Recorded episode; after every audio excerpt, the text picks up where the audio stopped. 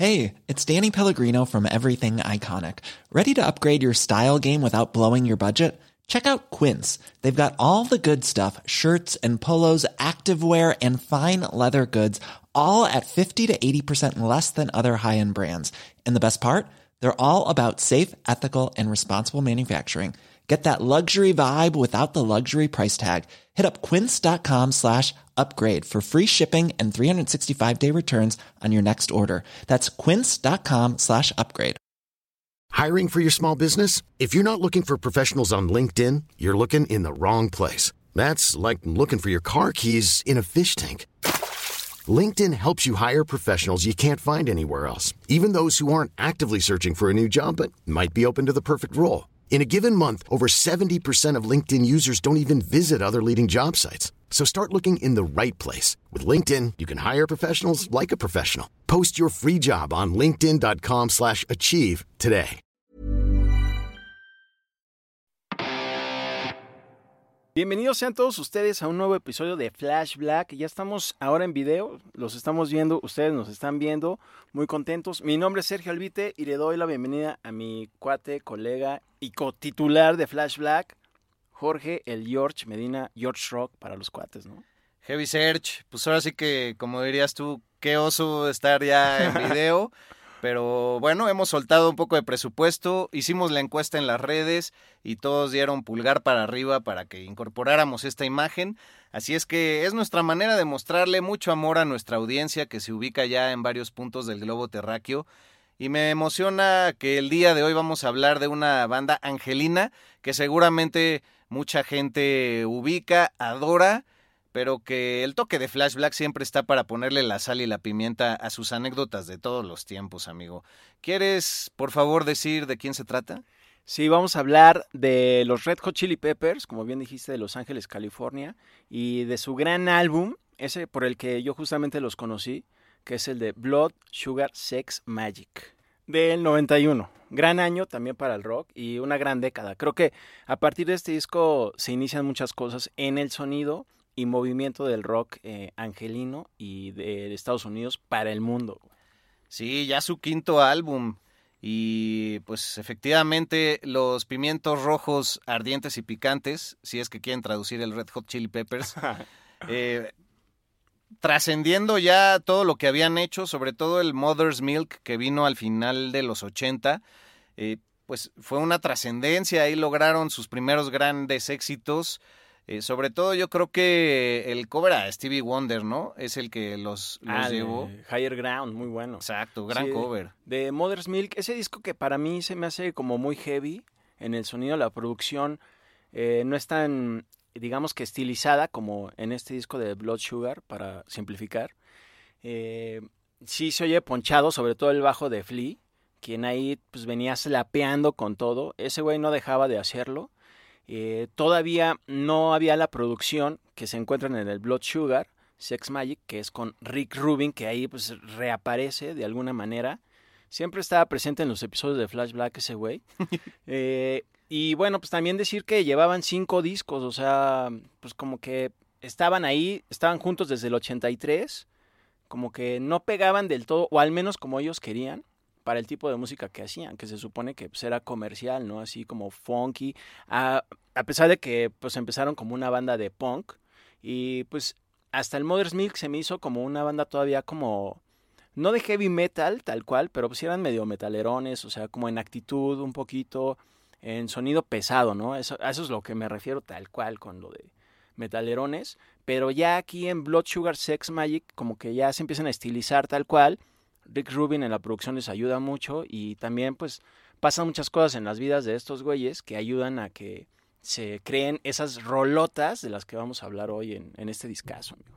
Sí, bien, bien mencionas todo ese antecedente y creo que también el funk metal era mucho más reconocido y ellos logran amalgamar en los géneros pues una cuestión más, eh, sí, obviamente con la línea del funk, pero yéndose a lo, a lo alternativo, eh, innovando. Por ahí eh, hay una definición que me gusta mucho, que acaban siendo como un George Clinton, el creador de Parliament y por supuesto también de Funkadelic, amigo.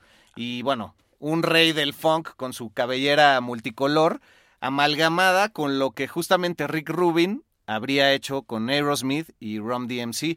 Rick Rubin ya había trabajado para ese año con Ron DMC, eh, lo había hecho con Danzig, lo había hecho con Slayer, lo había hecho con los Beastie Boys ya en dos discos y creo que su estupenda experiencia llega para este disco que lanzaron en septiembre de 1991 y que rompen todos los esquemas, como tú decías, sí ya querían ser famosos, buscaban eso, sabían que tenían el talento, pero también vienen de grandes tragedias como haber perdido a su primer guitarrista, ¿no? A Hillel Slovak, quien pues era el compinche de las adicciones de Anthony Kiddis, adictos a la heroína, hay que decirlo los dos, y para este punto Anthony ya llevaba dos años limpio y es cuando se incorpora el grandísimo John Frusciante, que es como andar con una novia tóxica, ¿no? Porque que vivía en tu colonia que tuviste tu relación bonita de la preparatoria, ya así se dejan de ver unos años. Pasa un disco, que es donde entra Dave Navarro después del Blood Sugar Sex Magic, y, después regresa ya para este que tronó todos los, todas las listas también, que fue el Californication. Ni me acuerdo cuál, cómo se llama el, el que le siguió al Blood Sugar. Eh, creo que se llama One Hot Red Minute, si no me equivoco. Ah, sí, porque era el típico que yo veía ahí en Mix Up, en las tiendas de discos. Siempre estaba en barata y yo decía, no, esta madre no. La verdad no ubicaba esas rolas y con lo primero que enganché fue con Under the Bridge, por ejemplo, eh, siendo muy, muy fáctico y yéndonos a, a, los grandes éxitos de este disco que tuvo aparte 17 canciones, del, de las cuales creo que 5 o 6 fueron grandes sencillos y pensaban que fuera un disco doble pero me estoy adelantando un poquito porque también para este disco es que cambian de disquera, ¿no? Estaban en EMI en sus cinco primeros discos y con esta se incorporan a Warner e incorporan, como ya habías mencionado, a Rick Rubin como productor. Sí, la disquera de Warner, que digamos que es una muy grande, ¿no? Hasta la fecha todavía. Eh, los firma y estos güeyes dicen, no, pues ahora sí vamos a tener acá Varo, ¿no? Pues sí la vamos a armar, güey. Y entonces los firma, pues ya también tienen varo para pues, disponer de acá productores chidos, como de Rick Rubin, por ejemplo, que pues al principio no lo querían, sobre todo Anthony Kiddis, que decían, no, bota, no sé, güey. Se dice que porque le olía mal la barba. Ah, no, no eso no es cierto. Como a nicotina, ¿no? así de, güey, así ya sabes, el espagueti y los chetos. Siempre ha traído la misma pinche barba ese cabrón. sí le ha de oler a humedad.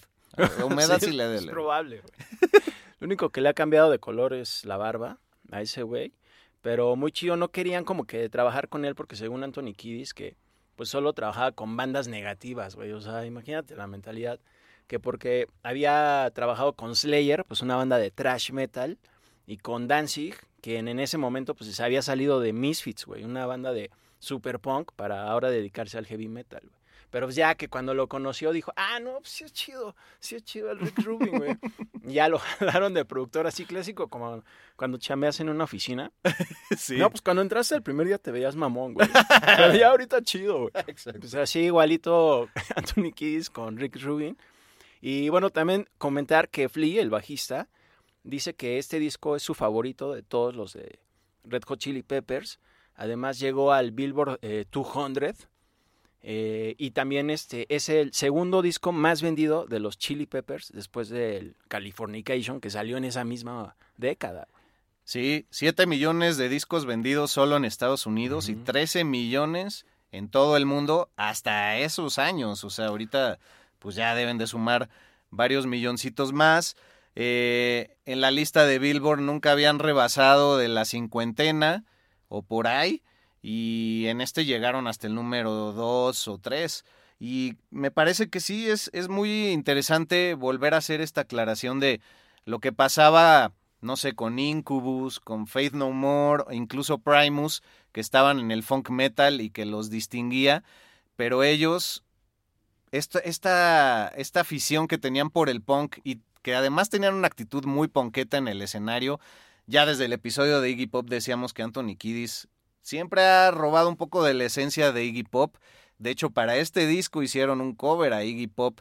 Eh, en su época de los Stooges, la de Search and Destroy. Ah, es como de que no. Así deberíamos de llamarnos también. Ajá, sí. Este, Tú eres Destroy. sí. Y, em, y bueno, pues me parece que Rick Rubin, fiel a sus principios, que siempre ha mencionado y que en muchos podcasts ahorita y TikToks se, se retoma, que es esta cuestión de, güey, con que te guste a ti lo que estás haciendo, que te valga madres lo que afuera escuchan, si a ti te hace sentido, si a ti te prendes, si tú conectas, algo va a generar en la gente porque pues todos tenemos un lado humano en donde vamos a sincronizarnos, por decirlo de alguna manera, ¿no? Ah, chidísimo. Eh, esta banda, precisamente con lo que comentas y cómo conectan entre ellos, pues Anthony Kiddis ya venía de, pues, de salir de las drogas, ya tenía dos años sobrio, estaba muy agüitado también por, por eso, güey, porque veía que todos sus cuates de la época, pues todavía estaban en el desmadre, ya sabes, acá, echando las drogas al máximo, yo ese güey así los veía desde lejos, así. Pero pues a la vez sabía que eso era algo bueno, ¿no? Cosa que le sirvió para esta producción y algunas de las rolas, que comentaremos en unos minutos más. Pero también este, quería ahondar en lo que habíamos comentado fuera del aire, de dónde empezaron a grabar este álbum, güey. Ah, pues es en, en, una mansión del propio Rick Rubin, que como otras bandas que hemos mencionado en distintos episodios, se dieron el encerrón ahí, vivieron dos meses en esa mansión, que eh, déjame decirte específicamente, está situada en Los Ángeles, en Laurel Canyon, y además pues es una mansión de principios del siglo pasado, me parece que de 1919. De hecho hay rumores de que Harry Houdini, el gran mago, que aquí le decimos Houdini, eh, vivió ahí, pero no hay registros de que eso fuera cierto. Y bueno, Rick Rubin la compra creo que, no sé si en los 70 o 80, ese dato no, no lo tengo fresco, pero les dice, pues vénganse acá, chavos, y acá viven y la madre. Ajá. Y bueno, pues a Chad Smith, el baterista, es al único que no le vibró el lugar, porque como toda buena mansión, pues se dice que estaba ahí este, pues los espíritus caminando, ¿no? Ya varias generaciones han perdido vidas en esos espacios y alguna energía quizá en esas esquinas queda atrapada. Pero los demás estaban bien felices y, e incluso pues también hay que decirlo, en esa época eran todos unos Casanovas, sobre todo Anthony Kiddis, y también se dice que, disfrutaba de, invitar a ciertas chicas para estar en ese espacio, que también tenía un cierto aire sexual la casa, un, un, lívido por sí mismo. Ah, sí, yo leí algo similar. Primero que Anthony Kiddis y Flea como que se adaptaron de volada a la casa, que como que los pasillos largos y oscuros le sirvieron mucho para la inspiración y que Chad Smith, como bien argumentaste, como que sí le daba miedo, que según él no podía dormir ahí y que se sacaba de onda porque se había enterado que ahí habían asesinado a una mujer durante la década de los 30. Ah, exacto. Entonces como que dijo, no, pues está embrujada, güey. Yo zafo. Entonces yo cada que acabe la sesión de grabación, yo me borro a mi casa, que se iba en moto, que vivía a 20 minutos, güey. Ese es su pretexto. O sea, él dice que no, pues yo vivo a 20 minutos, ¿para qué me quedo? Entonces yo me voy. Pero los demás de Chili Peppers dicen, nah, la neta sí le daba miedo. Y John Frusciante dice que había una habitación tal cual, donde luego podía escuchar como sonidos acá sexosos. Ajá, como gemidos, ¿no? Ajá, exacto. Y que le daba así curiosidad, pero que también le daban como ganas de autocomplacerse, tal cual, pero que estaba tan enfocado en la música que pues no le daba tiempo, güey. Pero que eso le, le encantó de la casa, güey. Y años después, ya varias bandas llegaron también a grabar ahí. Mars Volta, Linkin Park, System of a Down, Marilyn Manson, güey. No, pues hay varios, ¿eh? No, pues es que Rick Rubin ya tiene discos para echar para arriba y anécdotas. De hecho, está muy chido escuchar sus entrevistas actualmente. Y creo que por ahí tiene un par de autobiografías que no estaría nada mal tener a la mano para utilizar, obviamente, en Flash Black. Porque el ADN del rock está aquí, mi querido Serge. Venga. Y, güey, pues, si te parece, podemos ir hacia, hacia allá lo que pasaba en las grabaciones. Dos meses, creo ya habíamos dicho, eh, se tardaron en grabar ahí. Luego, luego de que sale el disco, se van a hacer gira, que también es otra gran aventura que ahorita eh, vamos a ahondar. Pero, ¿qué tal esa onda de que John Frusciante, que hay que decirlo, eh, pues llega como un erudito de la guitarra, un güey que disfruta mucho tocarla, pero con cero afición de ser famoso y de brillar en la escena, sino simplemente aportar lo suyo y hasta ahí, ¿no? Y resulta que también era medio mamón al grabar y no se echaba más de dos tomas. Se echaba un solo de guitarra, decía, ah, a mí me gustó, ¿a ustedes? No, pues sí, imagínate, no, no, pues sí está chido, Johnny. Pero si no le gustaba a él, máximo se echaba otra toma casi sin preguntar y ya, güey, como quedara. Entonces ahí se nota también el virtuosismo que él tenía, pero también el respeto que le tenían en la banda, que acabó siendo algo enfermizo meses después. Sí, como dices, sí era mamón, sí era mamón. O sea, le mamaseaba para la grabación. O sea, y mamón también consigo mismo, ¿no? Porque si la primera no le gustaba a él o a los de la banda, pues ya la repetía. Pero ya, si en la segunda tampoco les latía a los demás, pero a él sí, pues ya, güey. O sea, llegaba hasta solo dos tomas en sus solos, güey. También en esta grabación, eh, también todos los expertos eh, del sonido y audio decían que en este lugar, güey, tan grande, pues que no iban a agarrar un buen sonido de la batería, pero Mm. pues totalmente equivocados, porque para mí es un gran sonido el que sacan de ese instrumento. Y además creo, y lo voy a detallar en, en una canción un poquito más adelante, que el sonido de la batería, eh, como que... De una vez, de una vez cuéntate esa anécdota. Ajá, bueno, pues el sonido de la batería, eh, si escuchas, por ejemplo, la rola de Give It Away, pues la tarola está como un poquito arriba de la mezcla, ¿no? Tiene reverb, o sea, está como gorda, se siente súper chida. O sea, destaca mucho en esta canción que la hace heavy, güey. ¿No? Y yo creo que hace que este sonido, pues determina casi el sonido de la batería en la década de los 90. O sea, escucha versus de Pearl Jam. La batería suena igualita. La tarola es casi lo mismo que, Muy cierto. güey. que este álbum de, de los Red Hot Chili Peppers. También hay otras rolas donde la tarola pues suena distinto, ¿no? No, no tiene como reverb. Chance utilizaron otra tarola, a lo mejor una más chiquita o la mezclaron distinto. O sea, sí está muy detallado cómo elevan la mezcla o la bajan poquito, pero sí de destacar mucho. Estuve investigando quién era el ingeniero de sonido, pero eso no lo pude encontrar de esta producción, solo en el álbum físico que no tengo, qué oso, lo siento. Pero, pues, eh, este, un elogio muy grande para ese brother, o, o chica, ¿no? Tal vez, puede ser.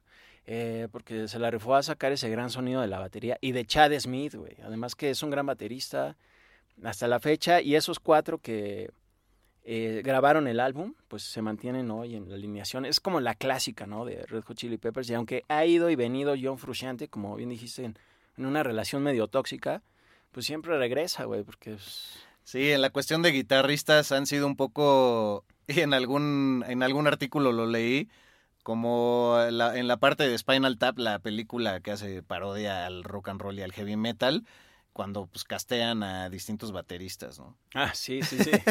Así tal cual. Pero tenías una anécdota por ahí de una cosa que hace Ah, en la batería Chad Smith. Eh, la canción de Breaking the Girl, que tiene un ritmo pues medio yaceado en la batería. O sea, Canción de hecha en seis octavos, que ahí Ajá. voy a aventar mi dato de una vez, grabado con una guitarra de 12 cuerdas y que solamente interpretaron una vez en, en la gira de tan compleja que era, güey. Y solamente la han tocado 16 veces en la vida, güey. Ah, mira, eso, eso no lo sabía.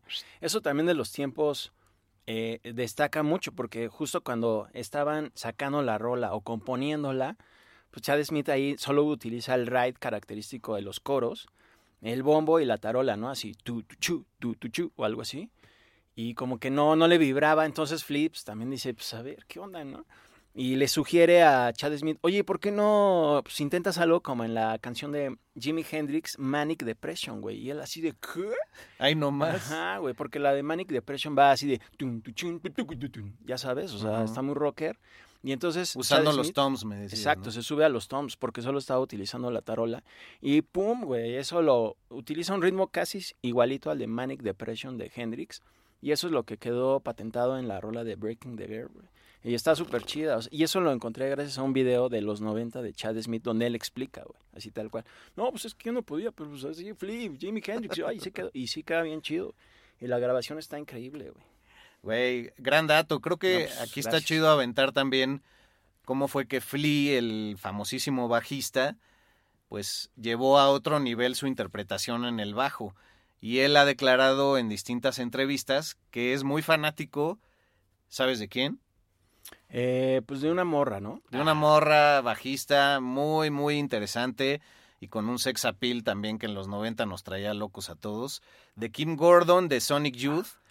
Y él, pues también humildemente declaró varias veces que del Mother's Milk para este disco decidió conscientemente hacer un, un cambio en el bajo y en su sentido groovy y funky debido a una entrevista que dio para cierto medio Kim Gordon en donde dijo, no, pues a mí me encanta el, el funk groove del bajo, pero de repente hay como que tipos blancos que lo han arruinado todo de, de, estas fechas en adelante.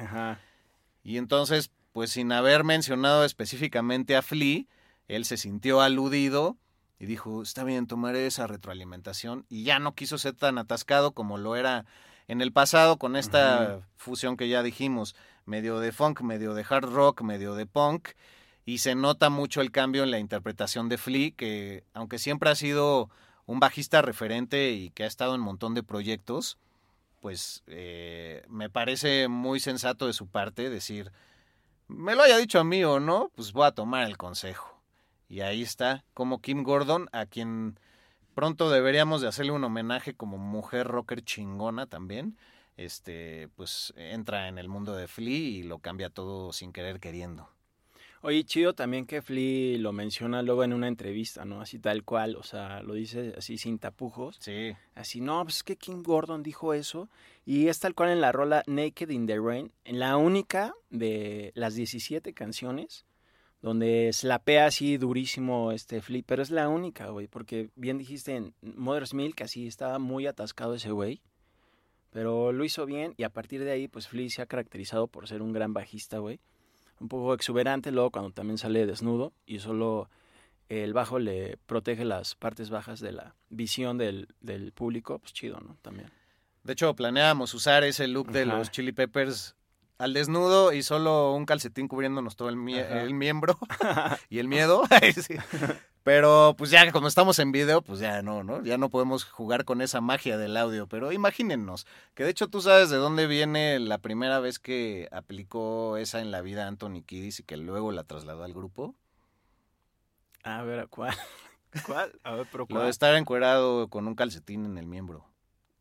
¿Sabes de dónde viene? Ah, ¿me estás preguntando? Sí. Ah, perdón, no, yo, verga, yo no lo sé, güey. Yo solo uso el calcetín, pero como bulto para cuando este traigo tanga. eh, no, lo desconozco totalmente. Ah, pues en la preparatoria tenía una mujer que era muy fan de él, pero era acosadora y él no gustaba ah. de, de, ella. Y ella le mandaba fotos de miembros, pues dobladitas, y se las dejaba así en su pupitre y todo. Pues, un acoso también un poco incómodo para él. Y entonces era tan, tan loca, ya sabes, esas que abren así como los ojos. Hola, ¿cómo estás? Ya si abren los ojos de más, tengan cuidado porque pues hay una cierta locura, ¿no? Un día llegó a su casa, güey, tocó y, y pues ya así sus papás de que, no, pues vienen por ti, mano. Hijo, hijo, aquí hay una chava que dice que que eres su novio, pero pues nunca la habíamos visto, ¿no? Y ya ese güey así, puta, ¿cómo me deshago de esta vieja de la chingada? Pues ya, güey, se encueró en chinga, así se le prendió el foco, se encueró en chinga y se puso el calcetín para incomodarla. Y entonces bajó así a recibir y le dijo, sí, de hecho ya he estado recibiendo todas tus fotos dobladas y así, pues vente. Y entonces ya se sintió súper, pues sí, súper expuesta y súper incómoda y dijo, no, no, no, no. Y ya se fue, güey. Y de ahí retomó ese look para usarlo luego con los Chili Peppers, que pues, también salían muchas veces en, ah. en, trusa y demás. Pero desde sus inicios usaron ese, ese look con su matota, estilo ah. casi tú, güey, mucho más largo.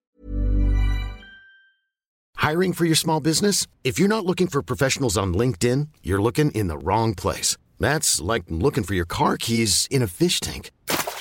LinkedIn helps you hire professionals you can't find anywhere else, even those who aren't actively searching for a new job but might be open to the perfect role. In a given month, over 70% of LinkedIn users don't even visit other leading job sites. So start looking in the right place. With LinkedIn, you can hire professionals like a professional. Post your free job on linkedin.com slash achieve today. lacia, ¿no? Sí, mucho más lacia, güey. Y mucho más fit que yo, la verdad. Ah. Ah, Oye, pero también ese brother, eh, pues ves que también tuvo una bronca con Mike Patton, porque según le estaba robando su, su look y no Ah, sé qué. Y sí. también el, Fate No More le estaba robando el sonido y así. Que por cierto, todo eso lo platicamos en el episodio dedicado a Mike Patton, que también encuentran en todas las plataformas de Flashback. Bueno, este, algo iba a decir de eso. Ah, sí. Quería regresar también al tema de Give It Away, que bueno, pues ya en la promoción de todo este álbum, pues ellos manejaban ese look, ¿no? Así, este, totalmente desnudos y solo con el calcetín, o ellos cubriéndose.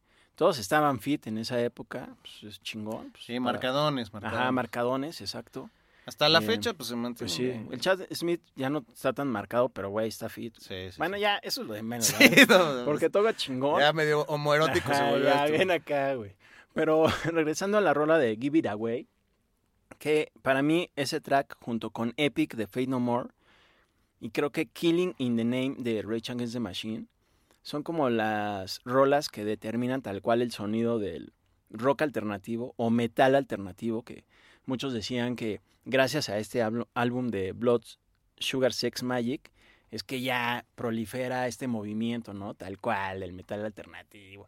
Y la neta sí, se pone súper chido. También Living Color es otra banda que también por esas épocas, Mm. 90, 91, le entra al funk ya así heavy. O sea, lo- los comparan también mucho con Red Hot Chili Peppers, o sea, muy chido.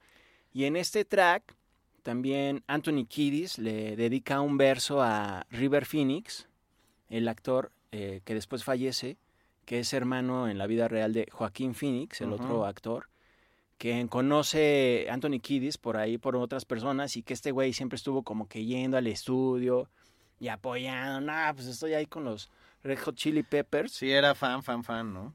Sí, sí, Antes sí. de que le pegaran.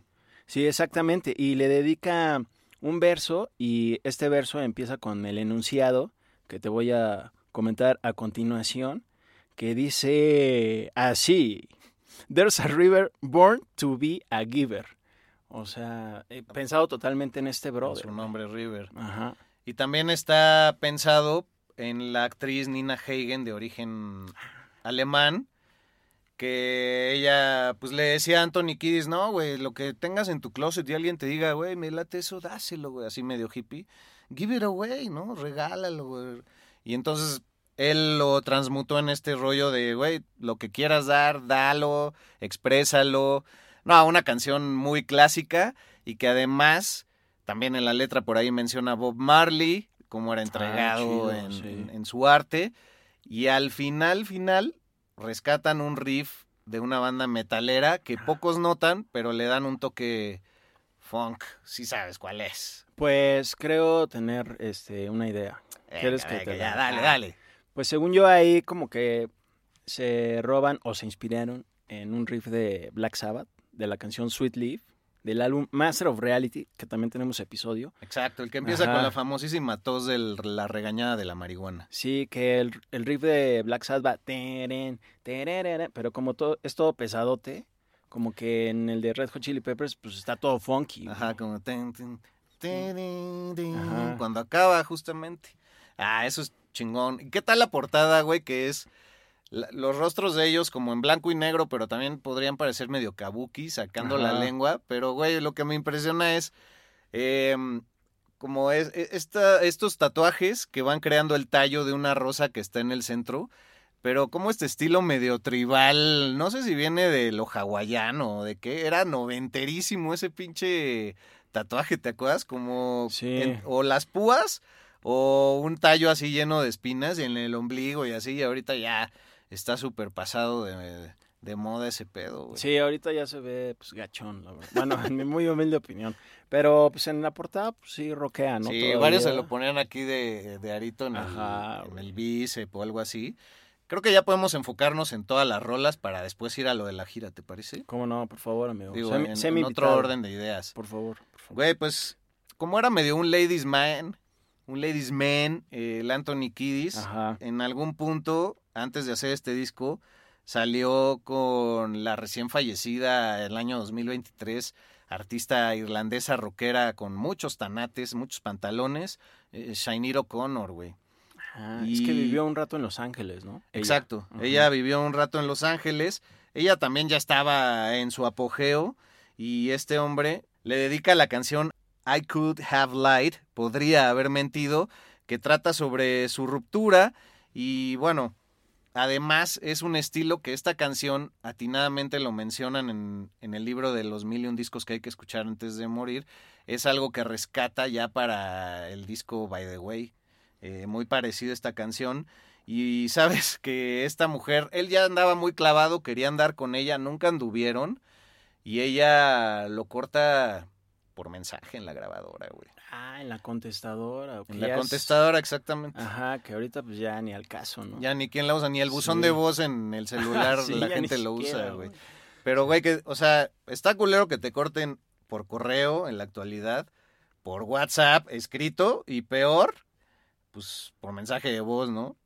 O bueno, Sí. escrito todavía está peor en WhatsApp y pues mensaje de voz también está pésimo. Algo así me pasó algún- algunos meses atrás. Pero, pero, güey, él la quiso recuperar, escribió esta canción bien dolido y ya después dijo, no, pues creo que sí escribí una bala ahí porque pues ya Ah, después sí. Shiny tuvo muchos altibajos, güey, emocionales y de todo tipo. Sí, leí que él pensaba que pues tal vez ella le había hecho el favor, ¿no? Que ella dijo, no, pues está cañón, pues no, mejor lo corto ahorita. y pues cámara, güey. No, pues rifado esa morra. Eh, gran música descanse, también, sí, sí, sí. Hizo gran música y también este, muy activista, Ujú. muy chida. Y pues, saludos a, a todos los fans de Shiny. Iba a decir saludos a ella, pero bueno. pues, No, güey. Una disculpa, No disculpa. pisotes la tumba, espérate. Oye, este, quisiera hablar de otra rola, eh, para ver si me puedes complementar, porque es una que me gusta mucho, que se llama Under the Bridge. Ah, de, las grandísimas y famosas, de las tranquilitas del disco y que todos corean hasta la fecha en un bar o en una Sí, se peda, ¿no? mantiene en sus conciertos. güey. Eh, pues resulta que esta rola, la letra, pues ni siquiera iba a figurar pues en el disco, güey, ¿no? Porque justo cuando mencioné que eh, Kiddies pues estaba muy decaído, muy bajón, porque pues ya no estaba así en la drogadicción, pero a la vez estaba mejor de salud, pues se puso a escribir, le ayudó mucho y escribe un poema, güey, que es la letra de Under the Bridge, pero pues él lo tenía ahí pues, en la mansión y Rick Rubin, según esto que un día accidentalmente, así lo ve, así de ¿qué? Y ya lo agarra, lo ve y dice, "No manches, está increíble, güey." Y entonces que a Anthony Kiddis le daba pena que lo leyera o que se enterara de lo que él había escrito, porque dijo, no, pues es que yo me veo aquí todo, todo badass, ¿cómo voy a poder escribir yo eso? Y entonces que eso le daba como penita, pero Rick Sí, Rubin le dijo, no, güey, rífate, cántala ahora. Ajá, al quedar expuesto, ¿no? Ajá, y que la cantó y ¡pum! Se volvió una de las canciones más emblemáticas de Red Hot Chili Peppers. Y que además cuando uno la escucha, no analizas realmente de dónde viene, porque conectas rápidamente. Creo que es una, una canción con la que él transmutó muchos sentimientos, pero tal cual, está hablando de lo que muchas veces tomamos de chiste, que es pues estar abajo de un puente, acabar abajo de un puente. Él pues ahí está hablando de eso, cómo se drogaba y, y está mencionando también cómo no quiere volver a ese tiempo y cómo le robó toda, todo su amor en el amplio sentido. Y, y bueno, pues I don't ever wanna feel like I did that day, ¿no? Nunca me quiero volver a sentir como me sentí ese día. Es lo cabrón de, de las adicciones, o sea, tocar fondo, decir del rush, de todo lo que me generaba, que quizás yo veía en un enfoque inconsciente como positivo, pues cuando vienen esos golpes contra el pavimento, está muy cabrón, güey. Sí, se levantó y pues ahora sí que el esfuerzo de su rehabilitación le ayudó y pum, güey. O sea, ahora sí que la paciencia paga. Ah. No, pues es rifadísimo, la neta, güey. Sí, la verdad sí. Creo que yo agarraría otras dos canciones eh, que son como las más agresivas y con la batería que ya mencionabas, implacable de, de Chad Smith. Eh, Suck My Kiss y My Ah, Lovely Man. ¿no?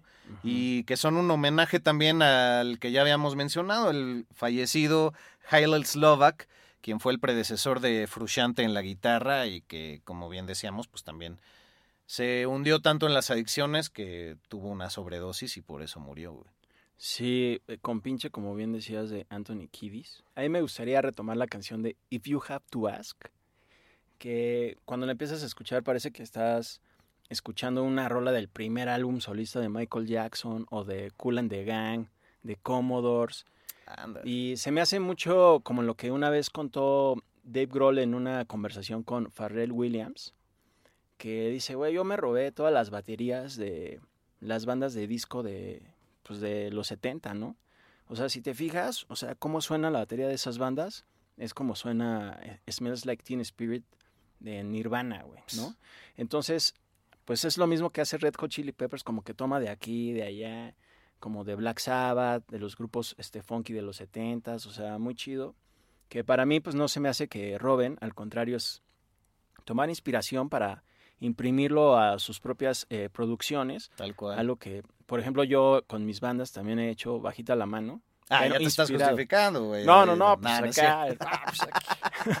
No, pues inspirado porque dices, ah, no manches, me marcó tanto eso. No, y resignificar, ¿no? ah, Resignificar. porque, porque nadie ha inventado el hilo negro y Estás está ahí. chido recuperar recursos. Exacto, resignificar es un, es un gran término y pues te agradezco porque me dice la palabra correcta, güey. Pero pues chidísimo porque los Red Hot Chili Peppers lo aplicaron increíble, no solo en esta rola, sino en otros ritmitos por ahí, por aquí, por allá. ¿no? No, y, y cómo hubiera sido una historia distinta si sí hubie- se hubieran optado por ser un disco doble. Ahí fue donde Warner le dijo a Rick Rubin, no, güey, ya párale. O sea, está chido que seas hippie y nos sirves al negocio. Pero no, pues los costos se nos van a elevar un chingo y bla, bla, bla. Y bueno, pues eh, al final tuvieron la razón, la gente enloqueció en las ventas y creo que aquí es el momento perfecto para pasar ya a su gira que fue épica, güey. O sea, sale el disco finales de septiembre y ya para octubre estaban girando pues en todo Estados Unidos y yendo a Europa. Pero además tuvieron un ojo clínico para ver quiénes los acompañaban. O sea, estaba surgiendo de Smashing Pumpkins, que les gustaba personalmente mucho a la banda y los invitan a que sean abridores de la gira, güey. Y además estaba saliendo el disco debut, el Ten de Pearl Jam, y ahí no era tanto por el gusto personal de ellos, pero dicen que Eddie Vedder era amigo de un ex baterista de los Red Hot. Ah, sí. Y entonces, güey, se llaman a esos dos grandes abridores para su gira. Entonces, imagínate haber estado en ese concierto. Espero que alguno de ustedes que nos escucha haya podido hacerse presente o tenga algún recuerdo por ahí. Claro, pues somos chavorrockers todos, entonces pues ya tendría que tener unos cincuenta y tantos, casi Ajá. el, la- el six pack. Ajá. Pero, eh, güey, qué joya. Y eh, aparte, después, acaban incorporando a Nirvana, güey, que estaba sacando el Nevermind.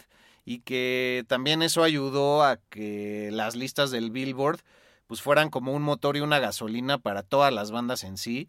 Y crearon todo este movimiento de los 90 y como bien decías antes, todo un sonido del cual se fueron alimentando un montón de proyectos más.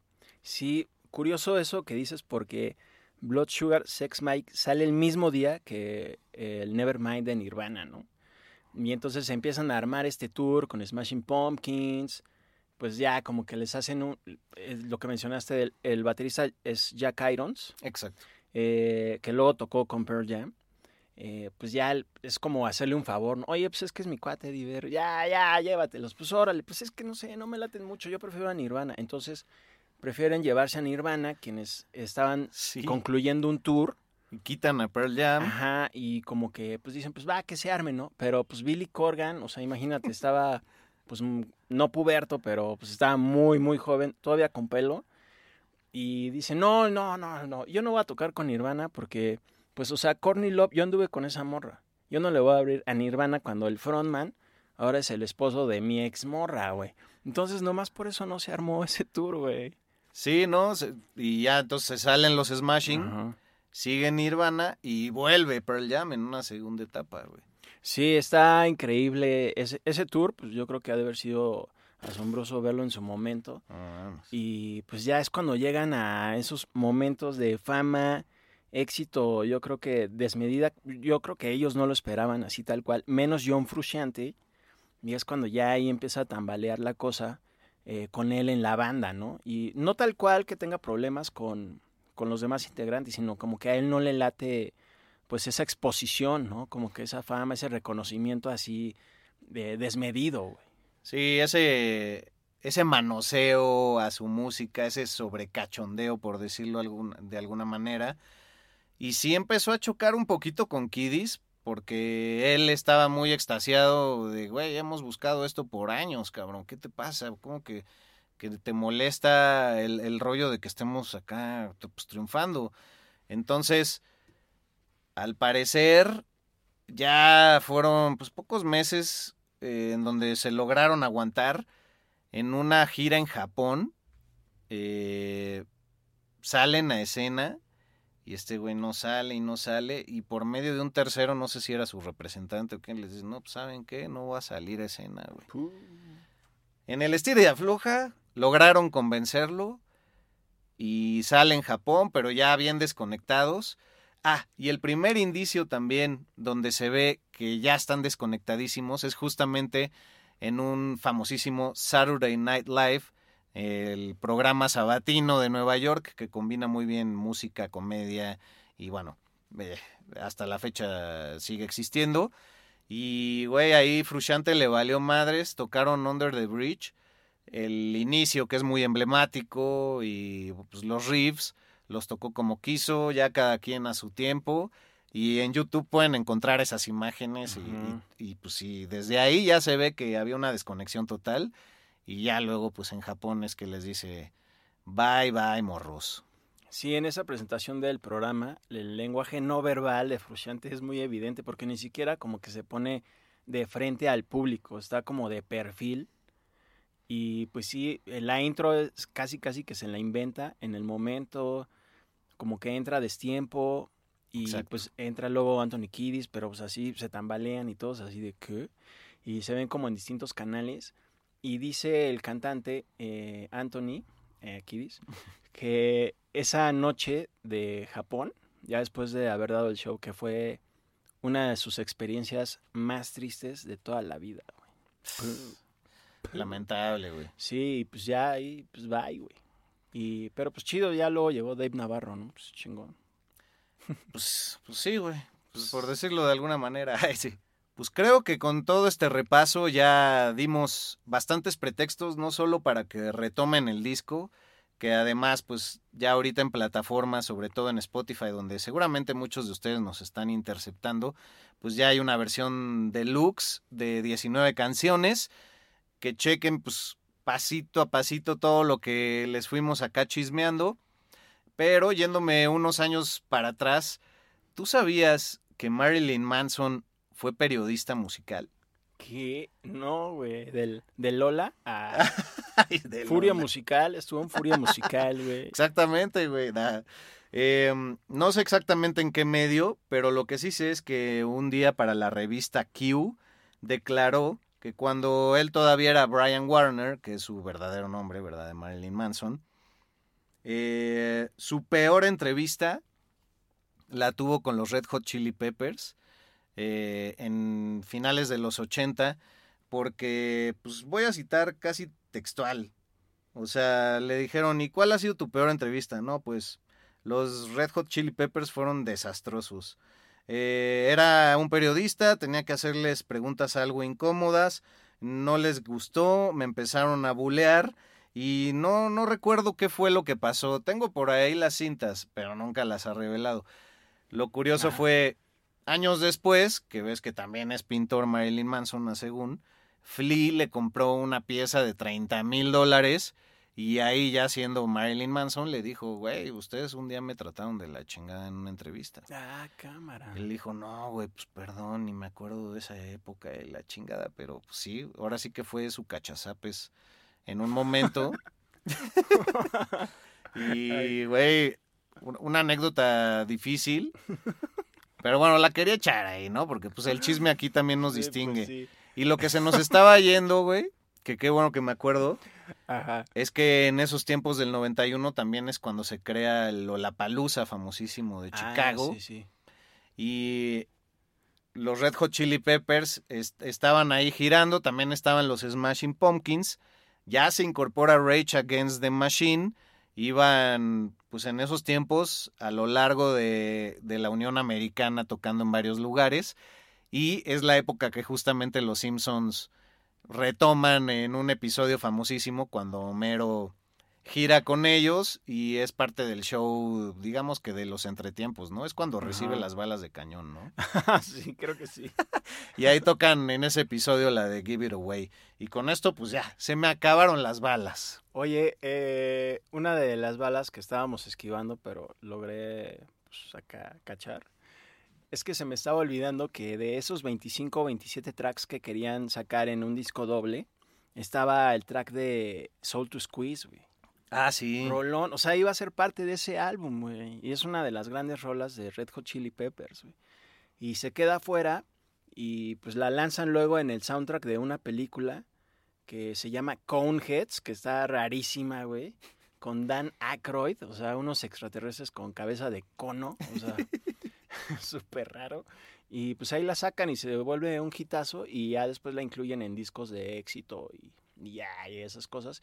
Y también ahí es donde la, eh, digo, no en ese soundtrack, pero en el soundtrack de la película de Beavis and Butthead, la primera animada, también incluyen la canción que habías comentado, el cover a Iggy Pop, Search and Destroy. Ah, qué chingón que no se te fue esa bala. no, cabrón. pues chido que estamos ahí, estamos ahí, ¿cómo no? Pues estamos incursionando en estos nuevos formatos. Sí, Retroalimentennos. Para nosotros no es fácil, somos chavo rockers, Chuta, güey. sí, Pero pues ya hay que incorporar ahí lo, pues, lo nuevo, lo que jala.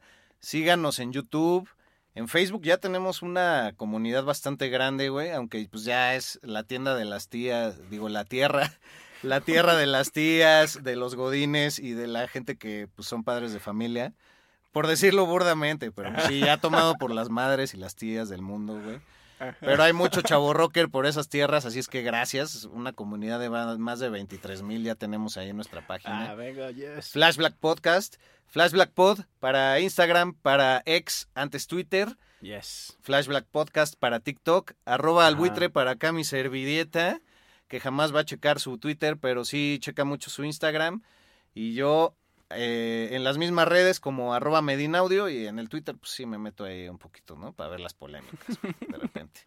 Que ya pues pronto te- tendremos que seguir comentando cosas que han pasado en las redes y cosas nuevas que están saliendo. Regresamos con todo, sonidos y noticias la próxima semana y habrá una segunda entrega justamente sobre una banda que estábamos hablando ahorita que giró con los Red Hot Chili Peppers. Eh, pues ya decimos o no. Nah, nah, pues sí. sí. Pues ya, pues es ya, Pearl Jam, vamos a hacer un especial de Pearl Jam. Yes.